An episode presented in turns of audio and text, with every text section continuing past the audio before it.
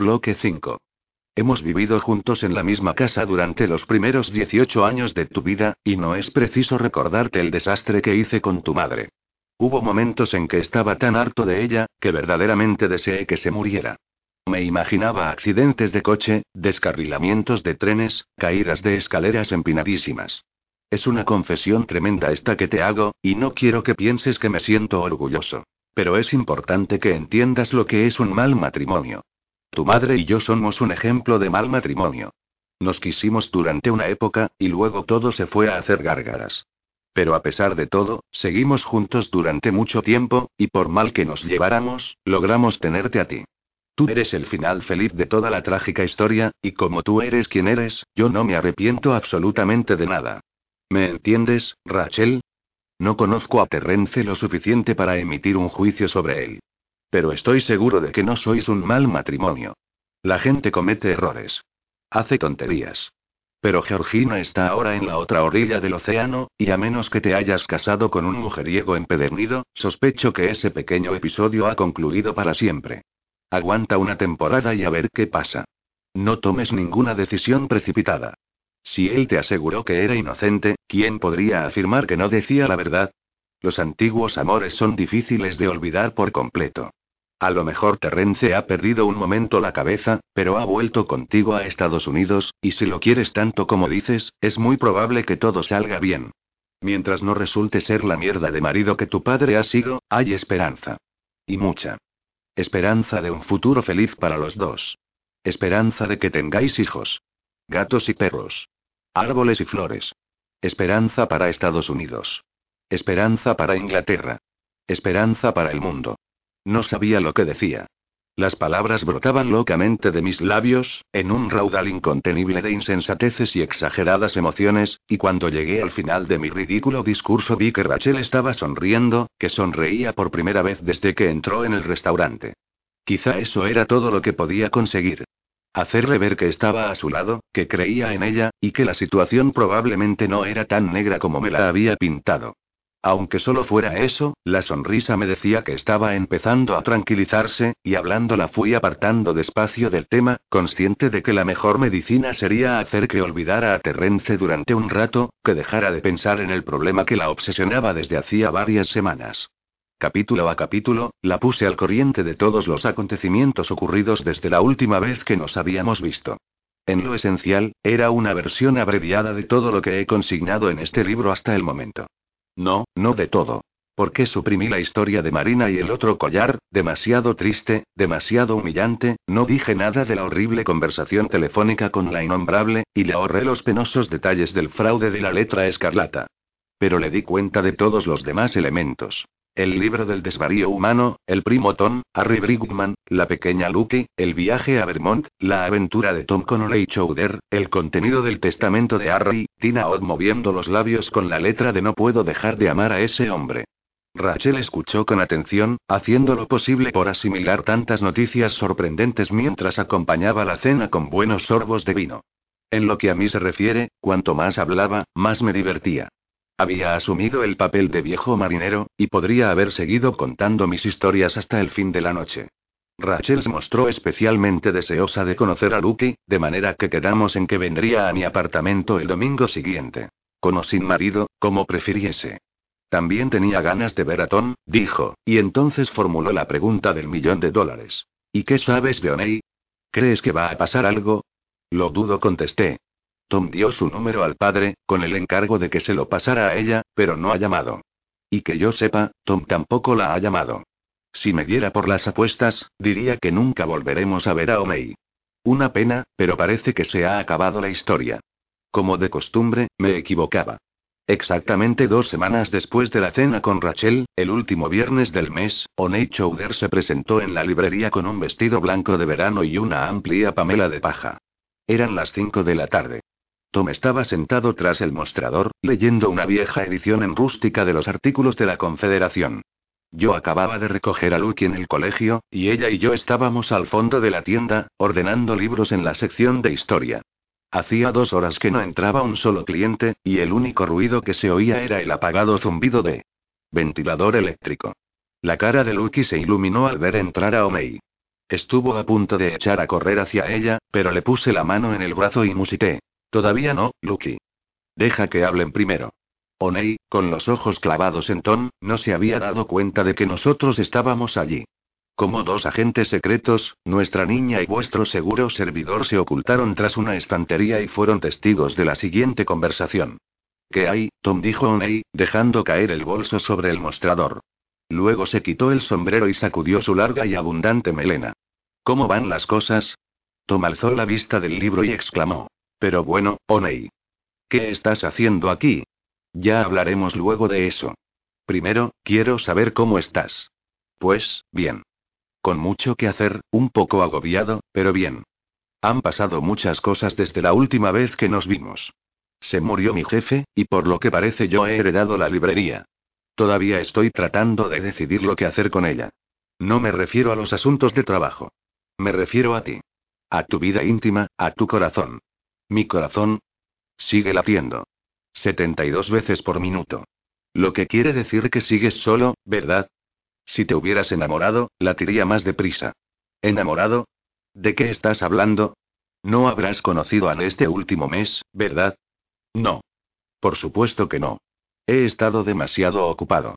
¿Te acuerdas de Vermont? ¿Cómo podría olvidarlo?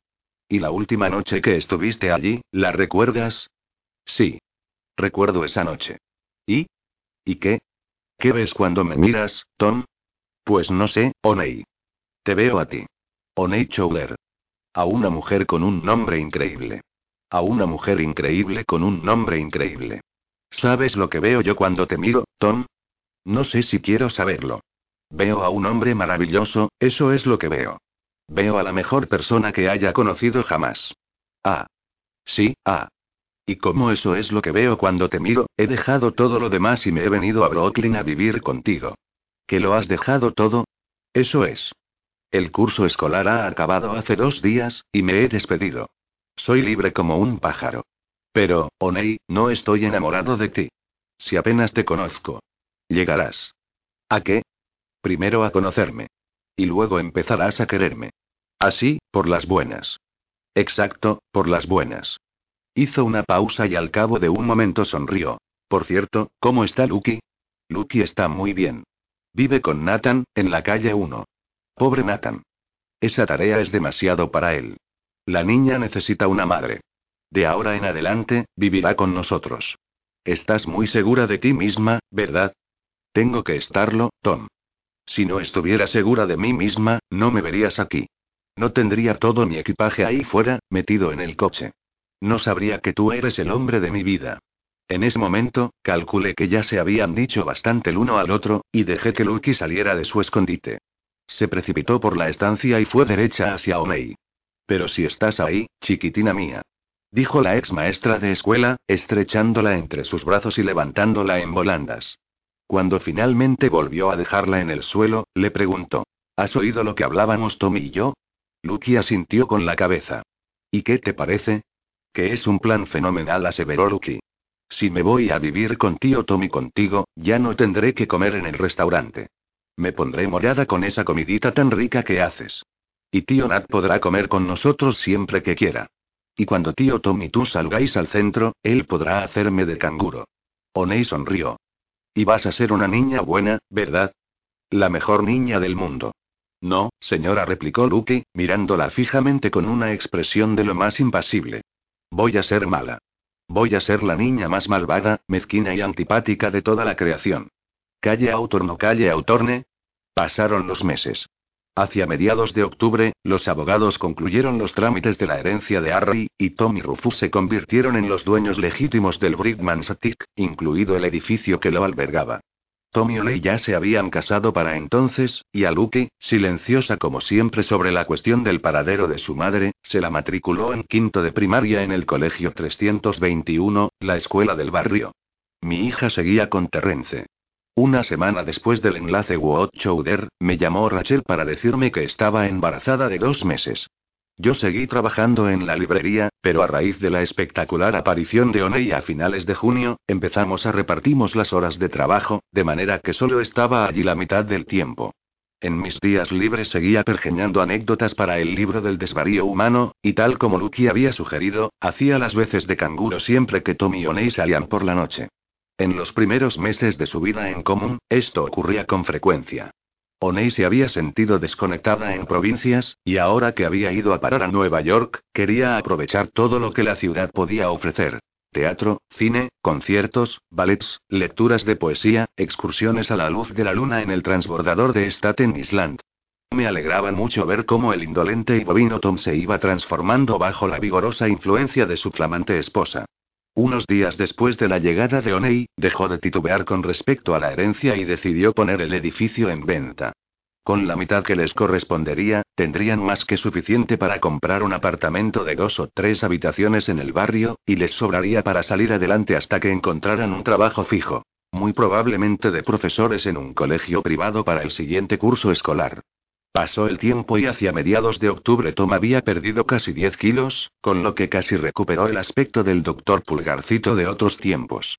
Era evidente que la comida casera le sentaba bien, y a pesar de sus pronósticos en contra, Oney no lo anulaba, ni lo sometía, ni socavaba su voluntad. Día tras día, ella lo iba convirtiendo poco a poco en el hombre que desde siempre estaba llamado a ser. Con tantas novedades positivas en el capítulo amoroso, el lector quizás se sienta inducido a creer que en nuestro pequeño territorio de Brooklyn reinaba la felicidad universal. Lamentablemente, no todos los matrimonios están destinados a perdurar. Eso lo sabe todo el mundo, pero ¿quién de nosotros podría haber sospechado que la persona menos feliz del barrio durante esos meses era el antiguo amor de Tom, la bella y perfecta madre?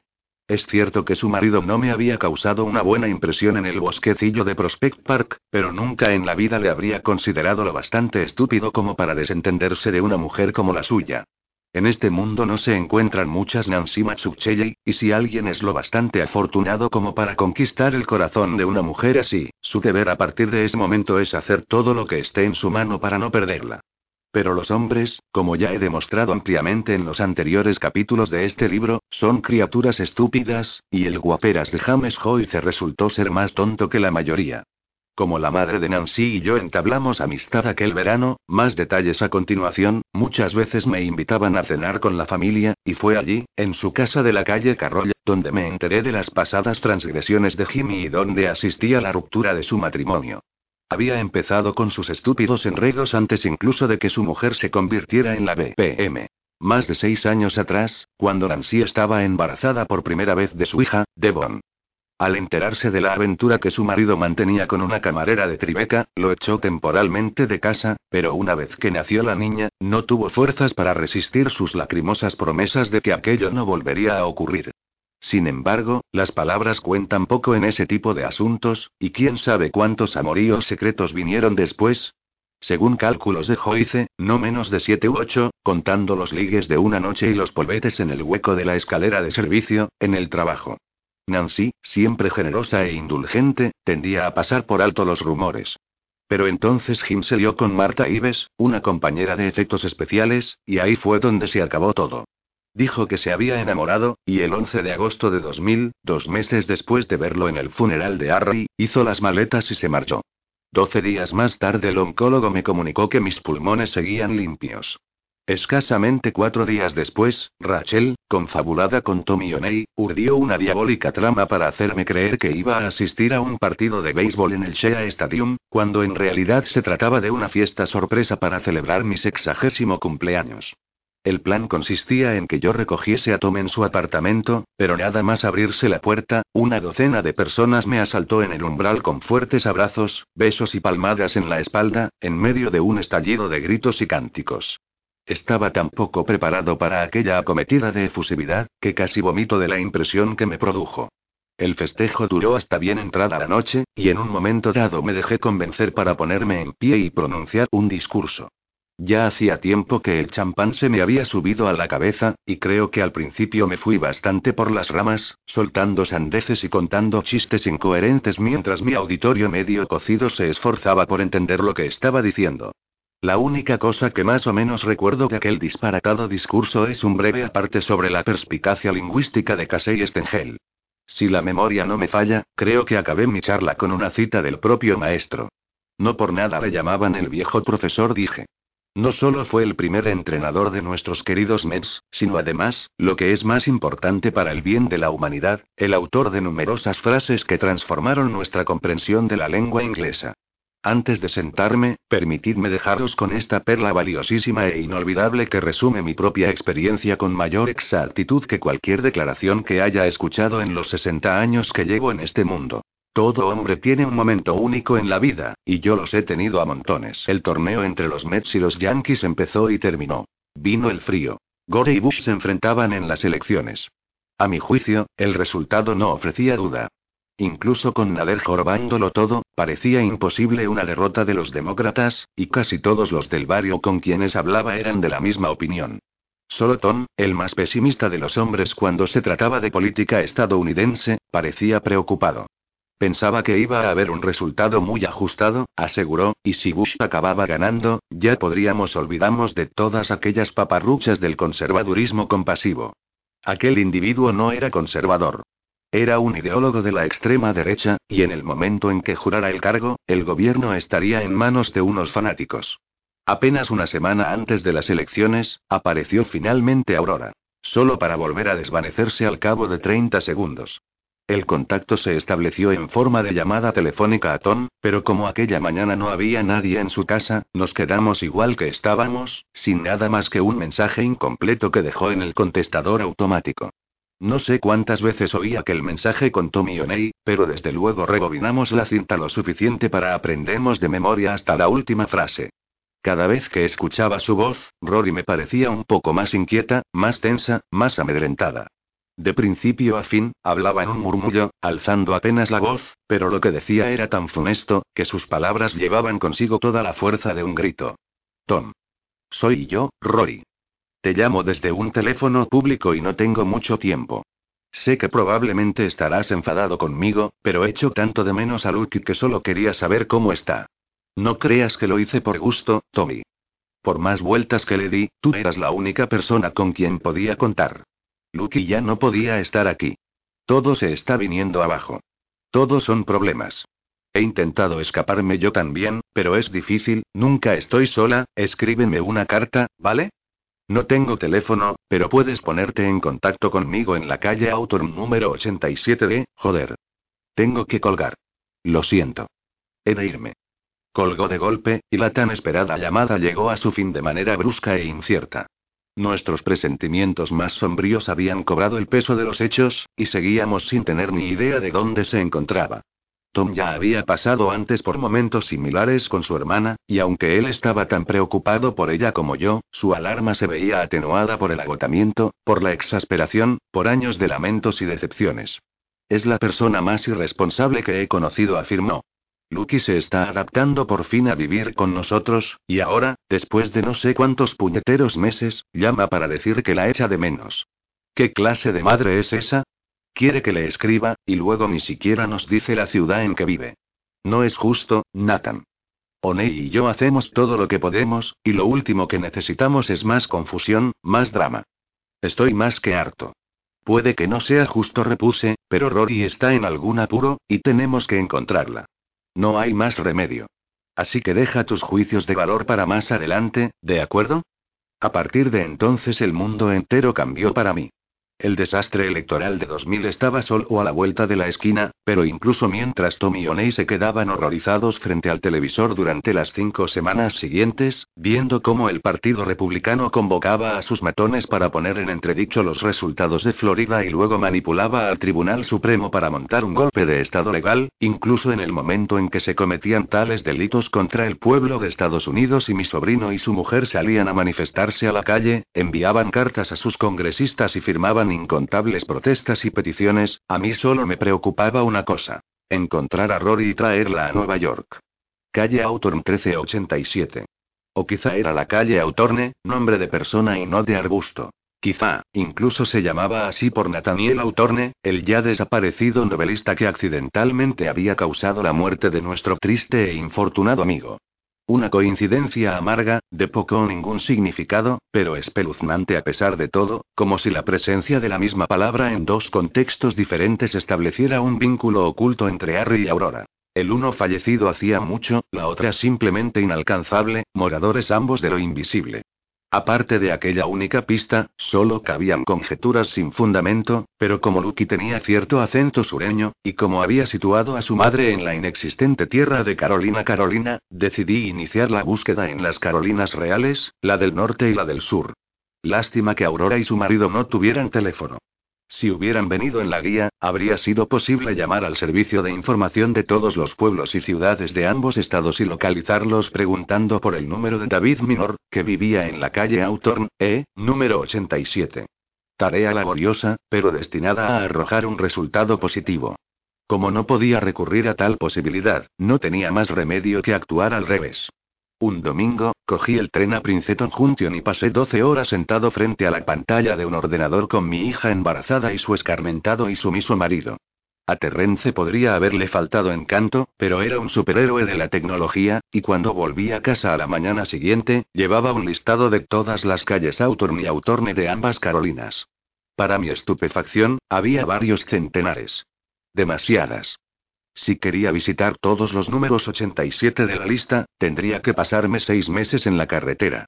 Ahí fue cuando recurrí a Henry Peotles, mi antiguo colega de la aseguradora Mid Atlantic. Había sido uno de los principales investigadores de la empresa, y a lo largo de los años habíamos trabajado juntos en una serie de casos, el más espectacular de los cuales fue el denominado asunto Dubinsky, que convirtió a Henry en una especie de leyenda en el ramo. Arthur Dubinsky había fingido su muerte a los 51 años asesinando a un vagabundo de las calles de Nueva York, metiendo el cadáver en su coche y precipitándolo al vacío por una colina de las rocosas para que acabara envuelto en llamas. Su tercera mujer, Maureen, de 28 años, cobró una póliza de 6 millones de dólares, y luego, justo un mes después, vendió su piso de Manhattan y desapareció del mapa. Henry, que sospechaba de Dubinsky desde el principio, había seguido vigilando a Maureen, y cuando ella lió de repente el petate y se largó de Nueva York, presentó un informe al jefe de su departamento, que le dio autorización para ir tras ella. Anduvo nueve meses de acá para allá antes de encontrar a la señora Dubinsky, que vivía con su resucitado marido en la isla de Santa Lucía. Logramos recuperar el 85% de la póliza. Arthur Dubinsky acabó en la cárcel por asesinato, y a Henry y a mí nos recompensaron con una generosa bonificación. Trabajé con Peoples durante más de 20 años, pero no voy a pretender que alguna vez me cayera bien. Era un individuo extraño y desagradable, que seguía una estricta dieta vegetariana y mostraba todo el calor y la personalidad de un farol apagado. Arrugados trajes de poliéster, en su mayoría marrones, gruesas gafas de concha, caspa perpetua, y una desconcertante repulsión hacia cualquier conversación sobre temas triviales. Ya podía uno presentarse en la oficina con un brazo en cabestrillo o un parche en el ojo, que Henry no decía ni palabra. Se te quedaba mirando durante un rato, asimilaba los detalles del percance, y luego, sin preguntar cómo había ocurrido o si te dolía, se acercaba y te dejaba un informe sobre la mesa. Pero siempre se las ingeniaba para introducirse en cualquier agujero y sacar personas a la superficie, y ahora que se había jubilado, me pregunté si estaría dispuesto a encargarse de mi asunto. Afortunadamente, seguía viviendo en su antiguo apartamento de Keynes, con su hermana viuda y cuatro gatos. Cuando marqué su número, lo cogió al segundo tono. Fija tú el precio, le dije. Te pagaré lo que me pidas. No quiero que me pagues nada, Nathan respondió. Con que cubras los gastos, será suficiente. Podría llevarte meses. No me gustaría que perdieras tanto tiempo y luego no sacaras nada en limpio. Lo haré encantado. Últimamente no tengo mucho que hacer. Saldré otra vez a la carretera, y será como en los años gloriosos. ¿Los años gloriosos? Claro. Todos los buenos ratos que pasamos juntos, Nathan. Dubinsky. Williamson. O'Hara. Lupino. ¿Te acuerdas de esos asuntos, verdad? Pues claro que los recuerdo. No sabía que fueras tan sentimental, Henry. Y no lo soy. O por lo menos no creía serio. Pero puedes contar conmigo. Por los viejos tiempos. Doy por sentado que está en Carolina del Norte o Carolina del Sur. Pero podría equivocarme. No te apures. Si Minor ha tenido teléfono alguna vez, podré localizarlo. Es pan comido. Seis semanas después, Henry me llamó en plena noche y musitó cuatro sílabas en el teléfono. Winston Salem. A la mañana siguiente iba en un avión rumbo al sur, al centro de la región tabaquera. La niña risueña. El número 87 de la calle Autorne era una destartalada casa de dos plantas en una carretera entre el campo y la periferia, a unos 5 kilómetros del centro urbano. Me perdí varias veces antes de encontrarlo, y cuando aparqué mi Ford Escort de alquiler en el camino de entrada a la casa, observé que todas las ventanas delanteras tenían las persianas echadas. Era un domingo triste y nublado de mediados de diciembre. La suposición lógica era que no había nadie en casa. O en caso contrario, que Rory y su marido vivían en aquella casa como en una cueva, protegiéndose contra el resplandor de la luz natural y rechazando las intrusiones del mundo exterior, erigidos en únicos miembros de una sociedad de dos personas. No había timbre, así que llamé a la puerta. Como no contestaron, volví a llamar. Desde que Rory dejó el mensaje en el contestador de Tom, habíamos estado esperando que llamara otra vez. Pero no habíamos vuelto a saber de ella, y ahora que me encontraba frente a lo que tenía todo el aspecto de ser una casa vacía, empecé a preguntarme si seguía viviendo allí. Al llamar por tercera vez, me vino a la cabeza toda clase de ideas horripilantes. ¿Y si había intentado fugarse? Me pregunté, ¿y Minor la había atrapado? ¿Y si se la había llevado a otra ciudad, a otro estado, y le habíamos perdido la pista para siempre? ¿Y si le había dado un golpe y la había matado sin querer? Y si ya no había nada que hacer, y yo venía demasiado tarde para ayudarla, demasiado tarde para devolverla al mundo al que pertenecía. Se abrió la puerta, y ahí estaba Minor en carne y hueso, un hombre alto, bien parecido, de unos 40 años, pelo negro, bien peinado y dulces ojos azules. A lo largo de los últimos meses me lo había imaginado con tal aspecto de monstruo, que me llevé una impresión al descubrir lo poco peligroso, lo normal que parecía. Si había algo raro en su aspecto, era el hecho de que llevaba una camisa blanca de manga larga y una corbata azul bien anudada al cuello. ¿Qué clase de hombre andaba por casa con camisa blanca y corbata? Me pregunté. Tardé un momento en dar con la respuesta. Un hombre que acababa de venir de la iglesia, dije para mis adentros. Un hombre que respetaba el día del Señor y se tomaba la religión en serio. ¿Sí? inquirió. ¿En qué puedo servirle? Soy el tío de Rory, contesté. Nathan Glass. Por casualidad pasaba por aquí y pensé en acercarme a verla. Ah. ¿Lo está esperando ella? No, que yo sepa. Según creo, no tienen ustedes teléfono. Exacto. No creemos en esas cosas. Incitan mucho a la cháchara y la frivolidad. Preferimos reservar las palabras para asuntos más esenciales. Muy interesante, señor, señor, Minor. David Minor. Soy el marido de Aurora. Eso es lo que pensaba. Pero no me atrevía, pase, señor Glass. Lamentablemente, Aurora no se encuentra bien hoy. Está arriba, descansando un poco. Pero pase usted, sea bienvenido. Somos muy tolerantes por estos pagos. Aunque los demás no compartan nuestra fe, hacemos todo lo posible por tratarlos con dignidad y respeto. Es uno de los sagrados mandamientos del Señor. Sonreí, pero no dije nada. Era muy amable, pero hablaba como un fanático, y lo último que quería era enzarzarme con él en una discusión teológica. Que se quedara con su Dios y su iglesia, dije para mí. Había ido hasta allí con el único propósito de saber si Rory se encontraba o no en peligro. Y si lo estaba sacarla cuanto antes de aquella casa. Basándome en el abandono del exterior, pintura desconchada, postigos rotos, hierbajos entre los escalones de cemento, esperaba encontrarme con un batiburrillo de muebles desvencijados abarrotando las habitaciones, pero resultó que el interior estaba más que presentable. Rory había heredado el talento de June para sacar partido a las cosas, y había creado en el cuarto de estar un ambiente austero pero acogedor, decorado con plantas, cortinas de cuadros hechas a mano, y un cartel de un museo en la pared del fondo que anunciaba una exposición de Giacometti. Minor me indicó con un gesto que tomara asiento en el sofá, y allí me senté. Él se instaló en una butaca al otro lado de la mesita de cristal, y ambos estuvimos unos momentos sin decir nada. Tentado estuve de entrar de lleno en el asunto exigiendo subir a la planta alta y hablar con Aurora, acribillándolo a preguntas sobre Lucky, obligándolo a explicar por qué estaba su mujer tan asustada para llamar a su hermano, pero comprendí que esa manera de enfocar las cosas podría tener un efecto contrario al deseado, así que fui exponiendo el asunto de la manera más delicada posible. Carolina del Norte empecé. La última noticia que tuvimos es que estaban viviendo con la madre de usted en Filadelfia. ¿Qué los trajo hasta aquí? Varias cosas repuso Minor. Mi hermana y su marido viven en la región, y me encontraron un buen trabajo. De ese trabajo pasé a otro aún mejor, y ahora soy su director de la ferretería Valor Seguro, en la Galería Camelback. Quizá no le parezca gran cosa, pero es un trabajo honrado, y me gano la vida decentemente. Cuando pienso en lo que era hace seis o siete años, es un milagro que ahora esté donde estoy. Yo era un pecador, señor Glass. Drogadicto y fornicador, embustero y delincuente de poca monta, defraudaba a todos los que me querían. Entonces encontré la paz del Señor, y me salvé. Sé que es difícil que un judío como usted llegue a entendernos, pero no somos una secta más de fanáticos cristianos que creen en los tormentos del infierno y esgrimen la Biblia a cada instante.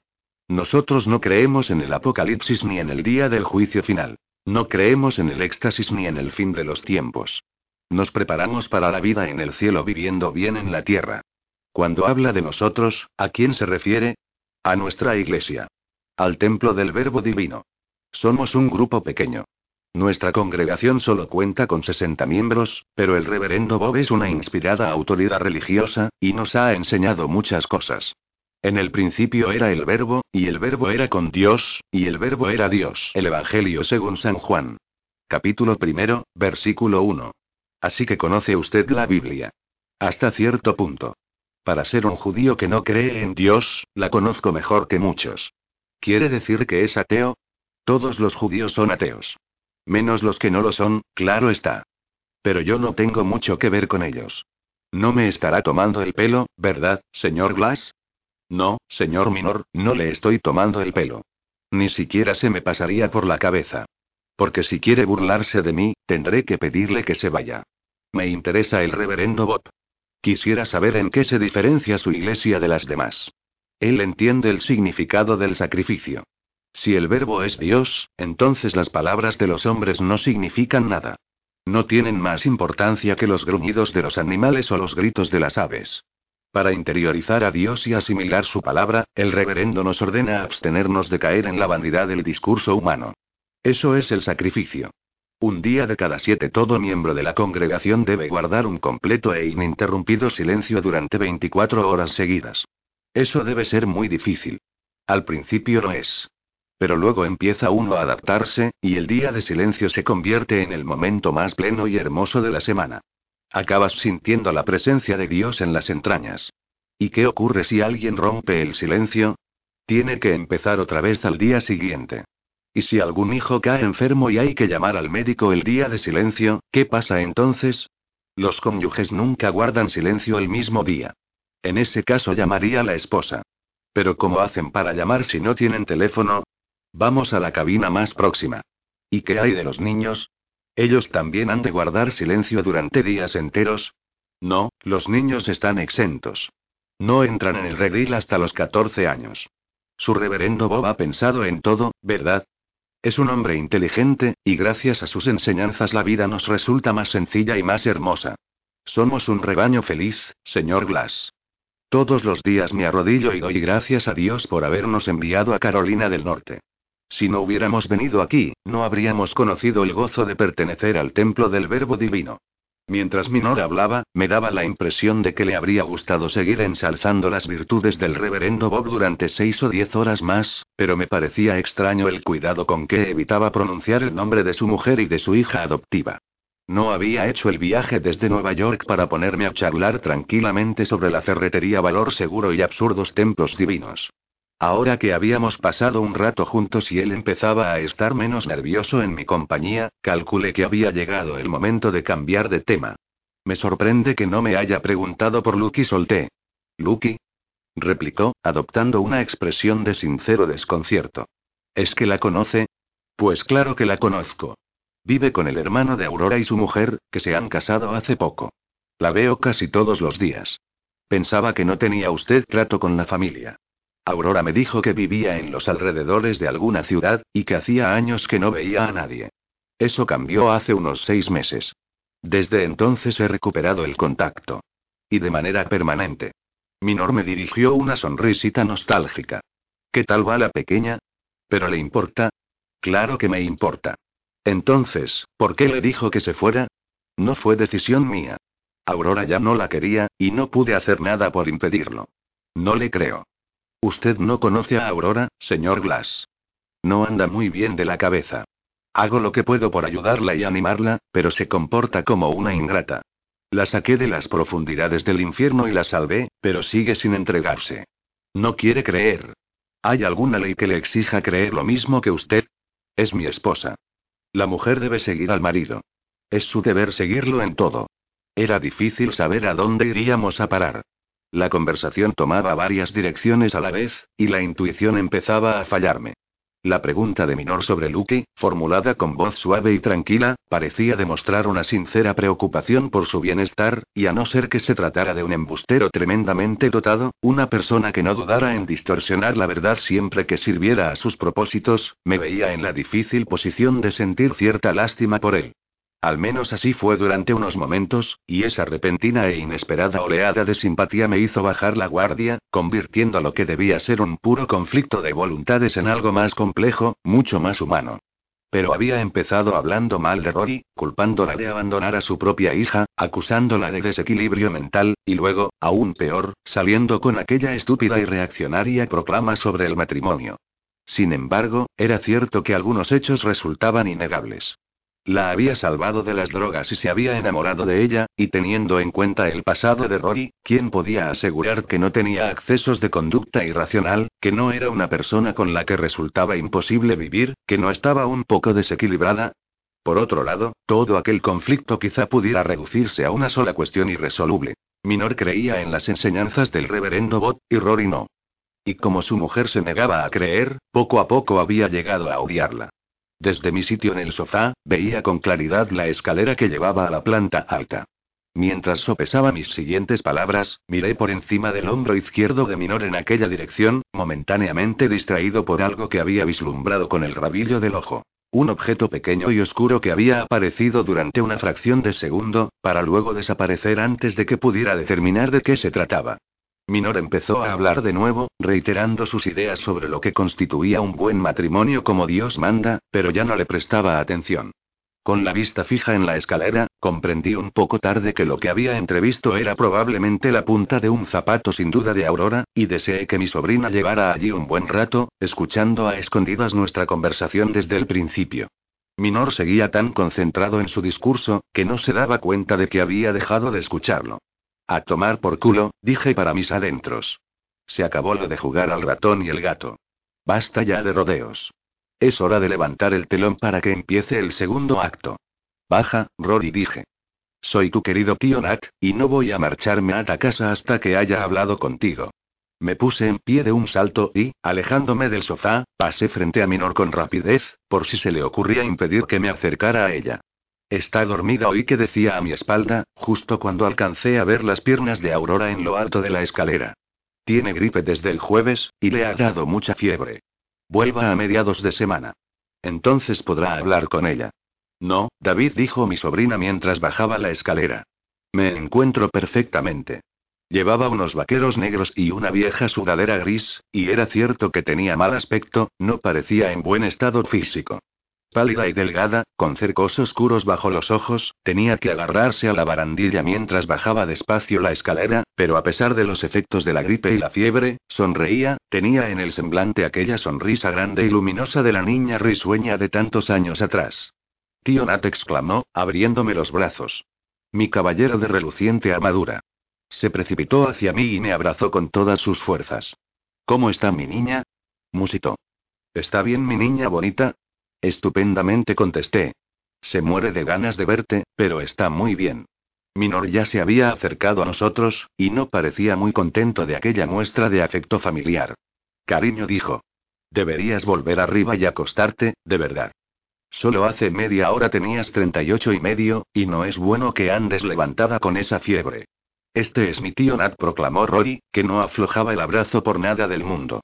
El único hermano que tuvo mi madre. No lo he visto desde hace mucho, mucho tiempo. Lo sé, dijo Minor. Pero volverá dentro de un par de días, en cuanto te repongas un poco. Tú sabes lo que me conviene, ¿verdad, David? Siempre sabes lo que es mejor para mí. Qué tonta soy de haber bajado sin tu consentimiento. No subas si no quieres, le dije.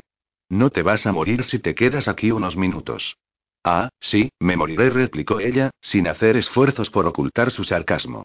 David está convencido de que me voy a morir si no hago todo lo que él me diga. No es así, David. Tranquilízate, Aurora le recomendó su marido. Delante de tu tío, no.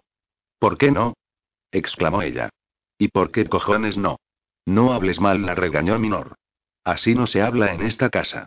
Ah, aquí no se habla así, ¿verdad? Entonces quizás sea hora de que me vaya de esta puta casa. Tal vez sea el momento de que este bicho malo se largue de aquí y te quedes solo con tus pensamientos puros y tu lengua inmaculada y ese puñetero Dios tuyo, tan silencioso. Hasta aquí hemos llegado, don Virtudes. Este es el jodido momento de la verdad. Por fin ha llegado mi día de suerte, y el tío Nat me va a sacar ahora mismo de aquí. ¿Verdad que sí, tío Nat? Nos iremos en tu coche, y mañana por la mañana, antes de que salga el sol, volveré a estar con mi Lucky. No tienes más que decirlo, repuse, y te llevaré a donde quieras. Lo he dicho, tío Nat. Lo acabo de decir. Minor estaba tan estupefacto que no sabía lo que hacer. Yo esperaba que arremetiera contra ella, que hiciera todo lo posible por impedir que saliéramos de la casa, pero la confrontación había surgido tan de improviso, tan bruscamente, que ni siquiera abrió la boca. Rodeé a Aurora con el brazo, y antes de que su marido pudiera reaccionar, ya estábamos en el coche, saliendo en marcha atrás por el camino de entrada y dando la espalda para siempre a la calle Autorne. Volando al norte. Aurora no se encontraba en condiciones de viajar, pero cuando le sugerí que podíamos alojarnos en algún hotel y esperar a que le bajara la fiebre, sacudió la cabeza e insistió en que tomáramos el primer avión para Nueva York. David no es tonto, advirtió. Si nos quedamos por aquí unas horas más, terminará por encontramos. Si me inflo de Advil o algo parecido, aguantaré. De modo que le compré Advil, la envolví en mi abrigo, puse al máximo la calefacción del coche, y nos pusimos en marcha hacia el aeropuerto. Aquella mañana había aterrizado en Greensboro, pero como Minor seguramente nos andaría buscando por allí, Rory pensó que lo mejor era coger el avión en Raleigh Durán. Estábamos a unos 160 kilómetros, y Aurora se pasó durmiendo las dos horas que duró el viaje. Después de cuatro hábil y la larga siesta, tenía aspecto de encontrarse mejor. Todavía pálida, aún sin muchas fuerzas, pero al parecer con menos fiebre, al cabo de otra dosis de pastillas y dos vasos de zumo de naranja en el aeropuerto se sintió lo bastante fuerte para hablar. Y eso fue lo que hicimos a lo largo de varias horas. Desde el momento en que nos sentamos en la puerta de embarque hasta la noche, cuando nos bajamos de un taxi frente a mi casa de Brooklyn. Todo ha sido culpa mía, empezó. Hace tiempo que lo veía venir, pero estaba demasiado débil para hacer frente a la situación, demasiado nerviosa para defenderme. Eso es lo que pasa cuando crees que el otro es mejor que tú. Dejas de pensar por ti misma, y cuando te quieres enterar ya no eres dueña de tu vida. Ni siquiera te das cuenta, tío Nat, pero entonces ya estás jodida. Verdaderamente jodida, el primer error fue volver la espalda a Tom. Cuando salí de rehabilitación, David y yo nos marchamos de California y fuimos al este con Lucky. Vivimos con su madre en Filadelfia durante seis meses, y las cosas me iban bien, mejor de lo que habían ido nunca. Estaba locamente enamorada de él. Ningún hombre se había portado tan bien conmigo, y yo iba por ahí con la increíble sensación de estar protegida, de que aquel hombre inteligente y honrado me conocía de verdad. Éramos un par de supervivientes. Ambos habíamos pasado muchas calamidades, pero allí estábamos los dos después de tantos altibajos, juntos y rehabilitados, a punto de casarnos. Un día fui a Nueva York a ver a Tom, y tengo que admitir que fue un poco deprimente. Estaba gordo, había dejado los estudios y trabajaba de taxista. Y al principio parecía enfadado conmigo. No es que se lo reprochara. Hacía tanto tiempo que no lo llamaba, que tenía derecho a estar resentido conmigo. No cabían excusas. Yo había estado dando tumbos por California, viniéndome abajo poco a poco, y sencillamente no tenía fuerzas para coger el teléfono y llamar. Intenté explicárselo, pero no sirvió de nada. A pesar de todo, Tom seguía siendo mi hermano mayor, y ahora que me iba a casar, quería que fuese mi padrino y me acompañase al altar, igual que hiciste tú con mamá cuando se casó. Me dijo que estaría encantado, y de pronto todo volvía a ser como en los buenos tiempos y empecé a sentirme feliz de verdad. Había recuperado a mi hermano. Me iba a casar con David, y Luke, mi increíble Luke, vivía otra vez con su madre, con su estúpida e infantil madre que finalmente estaba empezando a madurar. ¿Qué más se podía pedir? Tenía todo lo que podía desear, tío Nat todo, luego cogí el autobús y volví a Filadelfia, y cuando dije a David que había que invitar a Tom a la boda, contestó que ni hablar, que era imposible. Después de estar pensándolo durante todo el tiempo que estuve en Nueva York, había llegado a la conclusión de que mi hermano ejercía mala influencia sobre mí. Si yo quería seguir adelante con la boda, tendría que romper los lazos con el pasado. No solo con los amigos, sino también con todos los miembros de mi familia. ¿Pero qué estás diciendo? Protesté. Yo quiero a mi hermano. Es la mejor persona del mundo. Pero David se negaba a discutir el asunto. Empezábamos una nueva vida juntos, me dijo, y a menos que cortáramos con todo lo que me había corrompido en el pasado, terminaría cayendo otra vez en los malos hábitos de siempre. Tenía que elegir. Se trataba de todo o nada, me advirtió. Un acto de fe o un acto de rebelión. Una vida con Dios o una vida sin Dios. Boda o no boda. Marido o hermano. David o Tom. Un futuro lleno de esperanza o una lamentable vuelta al pasado, debí haberme cerrado en banda. Debí decirle que no me tragaba aquellas gilipolleces, y si creía que iba a casarse conmigo sin invitar a Tom a la boda, ya podía ir olvidándose. Y punto. Pero no lo hice. No me defendí, y en el momento en que le dejé salirse con la suya, fue el principio del fin.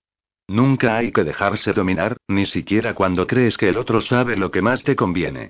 Eso es lo que acabó conmigo. No era solo que me asustara perder a David. Lo que me daba verdadero miedo era pensar que probablemente tenía razón. Yo quería a Tom, pero ¿qué había hecho por él aparte de crearle un montón de problemas y dolores de cabeza? ¿No sería preferible que cortara del todo y lo dejara en paz? Tal vez fuera mejor para él que no volviera a verlo más, no, David jamás me ha puesto la mano encima. Nunca ha pegado a Luke, y nunca me ha pegado a mí. No es una persona violenta. Lo suyo es hablar. Hablar, hablar y venga a hablar. Continuamente. Te acobarda con sus argumentos, y además tiene una voz tan amable y convincente, y se expresa tan bien, que es como si anulara tu voluntad. Casi como si te hipnotizara. Eso es lo que me salvó en la clínica de desintoxicación en Berkeley. Su forma de hablar sin parar, mirándome a los ojos con esa expresión de ternura y esa voz suya tan suave, tan serena. Es difícil resistirse a él, tío Nat. Se te mete en la cabeza, y al cabo de un tiempo empiezas a creer que nunca puede equivocarse en nada, sé que Tom estaba preocupado. Tenía miedo de que me convirtiera en uno de esos meapilas renacidos, pero yo no estoy hecha para esas cosas. Aunque David seguía haciendo proselitismo conmigo, yo solo fingía seguirle la corriente. Si él quiere creer en esa mierda, vale, no me importa. Eso le hace feliz, y yo nunca me opondré a lo que hace feliz a la gente. En casa oí lo que te decía, y era verdad. A él no le va todo ese sermón fundamentalista. Cree en Jesucristo y en la otra vida, pero si comparamos eso con las creencias de otra gente, no es tan malo. Su problema es que aspira a la santidad. Quiere ser perfecto, así que, bueno, lo acompañaba a la iglesia todos los domingos. No tenía más remedio, ¿verdad? Pero no todo era tan negativo, al menos cuando estábamos en Filadelfia. Yo cantaba en el coro, y ya sabes lo que me gusta cantar. No hay en el mundo canciones más ñoñas que esos himnos, pero al menos me daban ocasión de ejercitar los pulmones una vez a la semana, y mientras David no se empeñara en atiborrarme de Jesucristo a todas horas, no se podía decir que fuera una tía desgraciada. A veces pienso que si no nos hubiéramos marchado de Filadelfia, todo habría salido bien. Pero ninguno de los dos encontrábamos un trabajo decente. A mí me salió uno de camarera a tiempo parcial en una cafetería siniestra, y lo mejor que consiguió David después de meses de andar buscando fue un puesto de guarda nocturno en un edificio de oficinas de la calle Market. Asistíamos a las reuniones de drogaditos anónimos. No tocábamos la bebida. A Lucky le gustaba el colegio. Aunque la madre de David estaba un poco chiflada, en el fondo era buena. Pero en aquella ciudad sencillamente no ganábamos lo suficiente para vivir. Luego surgió algo en Carolina del Norte, y David no dejó escapar la oportunidad. La ferretería Valor Seguro. A partir de ahí las cosas empezaron a ir mejor, pero luego, hace año y medio o así, David conoció al reverendo Bot, y de pronto todo empezó a ir de mal en peor. David solo tenía siete años cuando murió su padre. No digo que sea culpa suya, pero creo que desde entonces está buscando un sustituto de la figura paterna. Alguien con autoridad con la energía suficiente para mantenerlo bajo su tutela y orientarle en la vida. Por eso fue probablemente por lo que al terminar el instituto se alistó en la infantería de Marina en vez de ir a la universidad. Ya sabes, obedece las órdenes del Capitán América, y el Capitán América, como un buen padre, se ocupará de ti. El Capitán América se encargó de él, desde luego. Lo mandó a la tormenta del desierto y le montó un numerito en la cabeza. Lo jodió, pero bien. David empezó a ir de mal en peor y acabó enganchándose al caballo. Eso ya lo sabes. He oído cómo te lo contaba hoy, pero para mí lo interesante es la forma en que llegó a dejarlo. No al estilo de alcohólicos anónimos de creer en un ser superior, sino en una onda religiosa pura y dura. Se remonta a las alturas y encuentra al Padre más grande de todos. Al Señor Dios, al puñetero Dios, al Señor que rige el universo. Pero a lo mejor no es suficiente. Uno puede hablar con Dios y confiar en que te escuche, pero a menos que tengas el cerebro sintonizado con radio esquizofrenia las 24 horas del día, no pienses que va a contestar. Reza lo que quieras, que papi no va a decir ni pío. Puedes estudiar sus palabras en la Biblia, pero la Biblia no es más que un libro, y los libros no hablan, ¿verdad? En cambio el reverendo Boxy habla, y una vez que le empiezas a escuchar, sabes que es lo que andabas buscando. Justo el padre que necesitas, un verdadero padre de carne y hueso, un ser humano con una voz que, cada vez que la oyes, crees que viene directamente del gran jefe en persona. Dios habla a través de ese tío, y será mejor que siempre hagas lo que te dice, porque si no, tendrá unos cincuenta y tantos años, calculo yo. Alto y flaco, con mucha nariz y una mujer llamada Darlene que parece una vaca de lo gorda que está. No sé cuándo puso en marcha el templo del Verbo Divino, pero no es una iglesia normal como a la que íbamos en Filadelfia. El reverendo afirma que es cristiano, pero nunca dice de qué clase, y ni siquiera estoy segura de que le importe un rábano la religión. Se trata de tener dominados a los demás, de obligarlos a que hagan cosas raras y autodestructivas, convenciéndolos al mismo tiempo de que cumplen la voluntad de Dios. Creo que es un farsante, un estafador como no hay otro igual, pero tiene a sus seguidores en la palma de la mano, y todos lo quieren, lo adoran, y David más que nadie. Mantiene su entusiasmo a base de lanzar ideas nuevas a cada momento, cambiando continuamente el mensaje. Un domingo habla de los males del materialismo y de cómo debemos renunciar a las posesiones terrenales para vivir en la santa pobreza como nuestro amadísimo Señor. Al domingo siguiente nos dice que hay que trabajar mucho y ganar todo el dinero que se pueda. Dije a David que ese tío estaba chalado y que no quería que Lucky se siguiera contagiando más de esas tonterías. Pero David ya era entonces un verdadero converso, y no me hizo caso. Dos o tres meses después, el reverendo Bob decide de pronto prohibir los cánticos en el servicio del domingo. Es una ofensa a los oídos de Dios, nos asegura, y en lo sucesivo debemos venerarlo en silencio. En lo que a mí se refería, era la gota que colmaba el vaso. Dije a David que Lucky y yo dejábamos la iglesia. Él podía seguir todo lo que quisiera, pero nosotras no volveríamos a poner los pies en aquel sitio. Era la primera vez que decía lo que pensaba desde que estábamos casados, y no me sirvió absolutamente de nada. Hizo como que me daba su apoyo y comprensión, pero las normas eran que todas las familias de la congregación tenían que ir juntas al servicio religioso. Si yo dejaba de asistir, a él lo excomulgarían. Bueno, contesté yo, pues di que Lucky y yo estamos enfermas, que tenemos una enfermedad grave y que no podemos levantarnos de la cama. David me dirigió una de sus tristes y condescendientes sonrisas. Mentir es pecado, sentenció. Si no decimos la verdad en todo momento, nuestra alma se encontrará con las puertas del cielo cerradas y se precipitará a las profundidades del Averno, de manera que seguimos yendo todas las semanas, y aproximadamente un mes después al reverendo Bob se le ocurre la siguiente gran idea. La cultura profana estaba destruyendo Estados Unidos, nos advirtió, y la única manera de reparar los daños era rechazar todo lo que nos ofrecía. Ahí fue cuando empezó a emitir sus denominados edictos dominicales. En primer lugar, todo el mundo tenía que deshacerse de la televisión. Luego de los aparatos de radio. Después le tocó el turno a los libros. Todos los que hubiera en casa menos la Biblia. Luego, el teléfono. Y después, los ordenadores. A continuación vinieron los discos compactos, las casetes y los discos de vinilo. ¿Te imaginas? Se acabó la música, tío Nat, se terminaron las novelas, adiós a los poemas. Luego tuvimos que cancelar todas las suscripciones a revistas. Después, los periódicos. Ya no podíamos ir al cine. El idiota estaba suprimiéndolo todo, pero cuantos más sacrificios exigía, más parecía gustarle a la congregación. Que yo sepa, ni una sola familia se marchó. Finalmente, ya no quedaban más cosas de las que librarse. El reverendo dejó de atacar el ámbito de la cultura y los medios de comunicación, y empezó a dar la paliza con lo que él denominaba cuestiones viscerales. Cada vez que hablábamos, sofocábamos la voz de Dios. Siempre que escuchábamos las palabras de los hombres, descuidábamos las palabras de Dios. Y ordenó que, a partir de entonces, todos los miembros de la iglesia de más de 14 años pasarían un día a la semana en completo silencio. De ese modo, estaríamos en condiciones de restablecer nuestra comunicación con Dios, de oír su voz en lo más íntimo de nuestro ser. Después de todas las malas pasadas que nos había jugado, parecía una exigencia bastante llevadera, David trabaja de lunes a viernes, de modo que escogió el sábado como día de silencio. El mío era el jueves, pero como no había nadie en casa hasta que Lucky volvía del colegio, podía hacer lo que me diera la real gana. Cantaba, hablaba sola, maldecía a gritos al todopoderoso reverendo Bob. Pero en cuanto Lucky y David entraban por la puerta, tenía que hacer teatro. Les servía la cena en silencio, acostaba a Lucky en silencio, daba las buenas noches a David con un beso, en silencio. Nada del otro mundo. Pero entonces, al cabo de un mes de ese numerito, a Lucky se le metió en la cabeza seguir mi ejemplo. Solo tenía nueve años.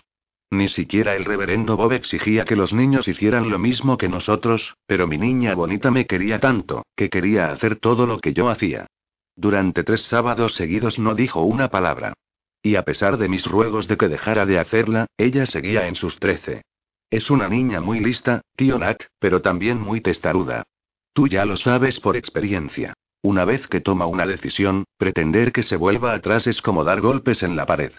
Por increíble que parezca, David se puso de mi lado, pero creo que en cierto modo se sentía tan orgulloso de que se comportara como una persona adulta, que no se mostró muy enérgico ni persuasivo. De todos modos, aquello no tenía nada que ver con él. Era cosa mía. De la niña y de mí. Dije a David que quería hablar con el reverendo Bob. Si me liberaba de mi silencio de los jueves, Lucky podría quitarse aquel peso de encima y empezaría a comportarse con normalidad otra vez. David quería acompañarme a la entrevista, pero le dije que no, que tenía que ver al reverendo a solas.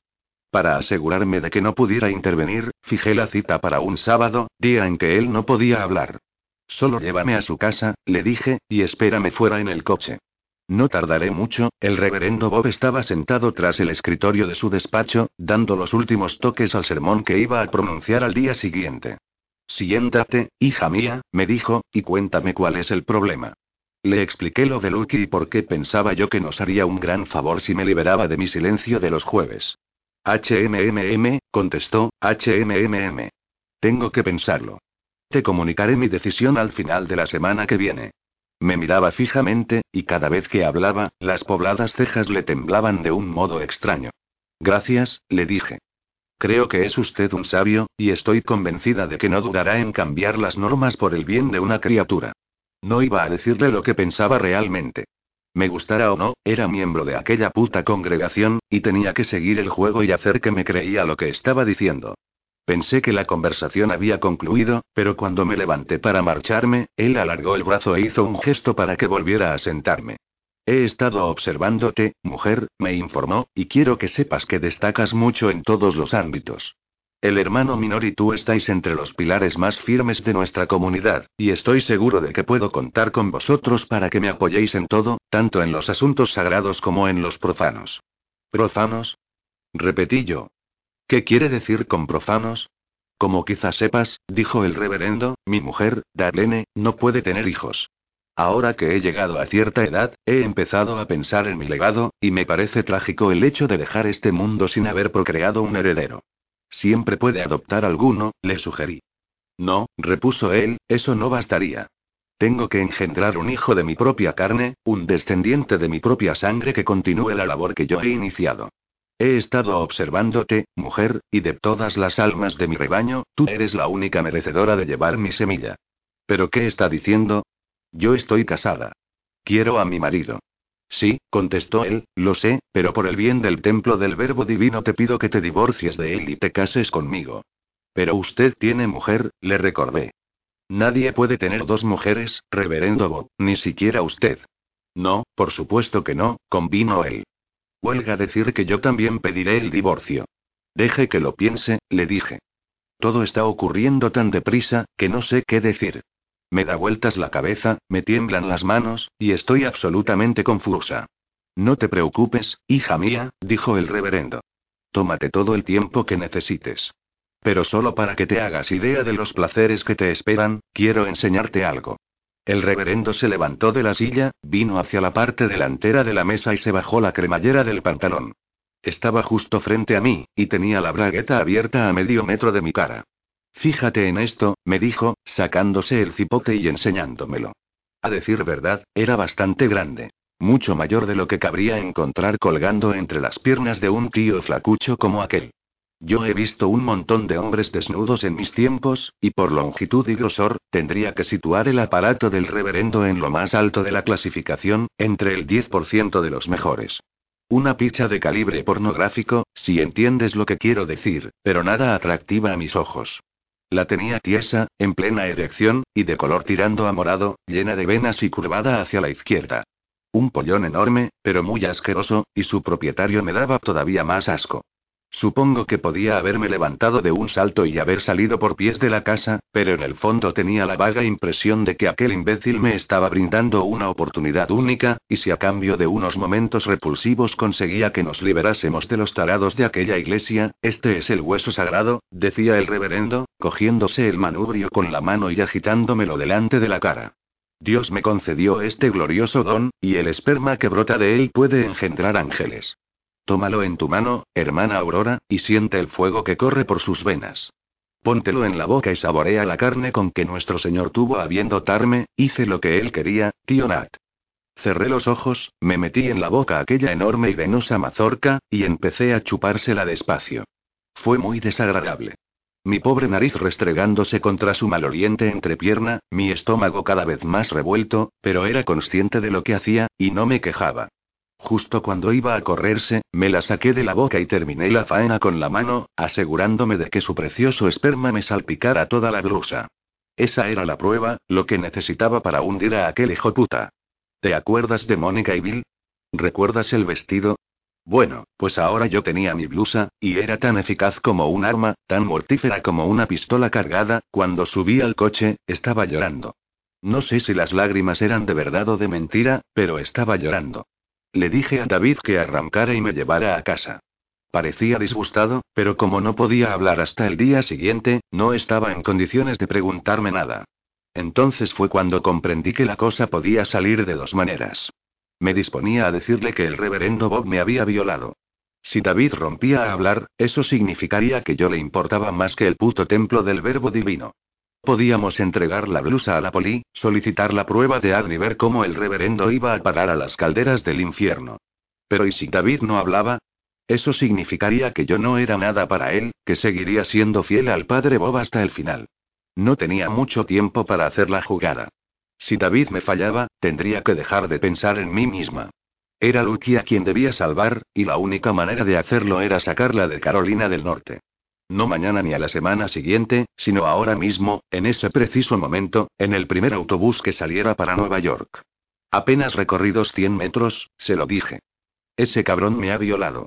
Fíjate en mi blusa, David. Es semen del reverendo Bob. Me tiró al suelo y me sujetó. Se echó encima de mí, y no tuve bastante fuerza para apartarlo. David giró el volante y paró el coche a un lado de la carretera. Por un momento pensé que estaba de mi parte, y me arrepentí de haber dudado de él, avergonzada de no haber estado dispuesta a confiar en él. Alargó la mano y me acarició la cara, y tenía aquella expresión dulce y conmovedora en los ojos, la misma mirada tierna y luminosa de la que me había enamorado en California. Este es el hombre con quien me he casado, dije para mis adentros, y me sigue queriendo. Pero me equivocaba. Puede que sintiera compasión de mí, pero no iba a quebrantar su silencio y desobedecer las santas órdenes del reverendo Bob. Háblame, le dije. Por favor, David, abre la boca y háblame.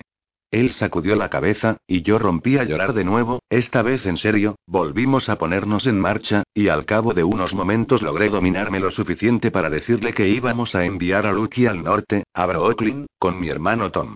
Si no hacía exactamente lo que le estaba diciendo, llevaría la blusa a la policía, denunciaría al reverendo Bot, y sería el fin de nuestro matrimonio.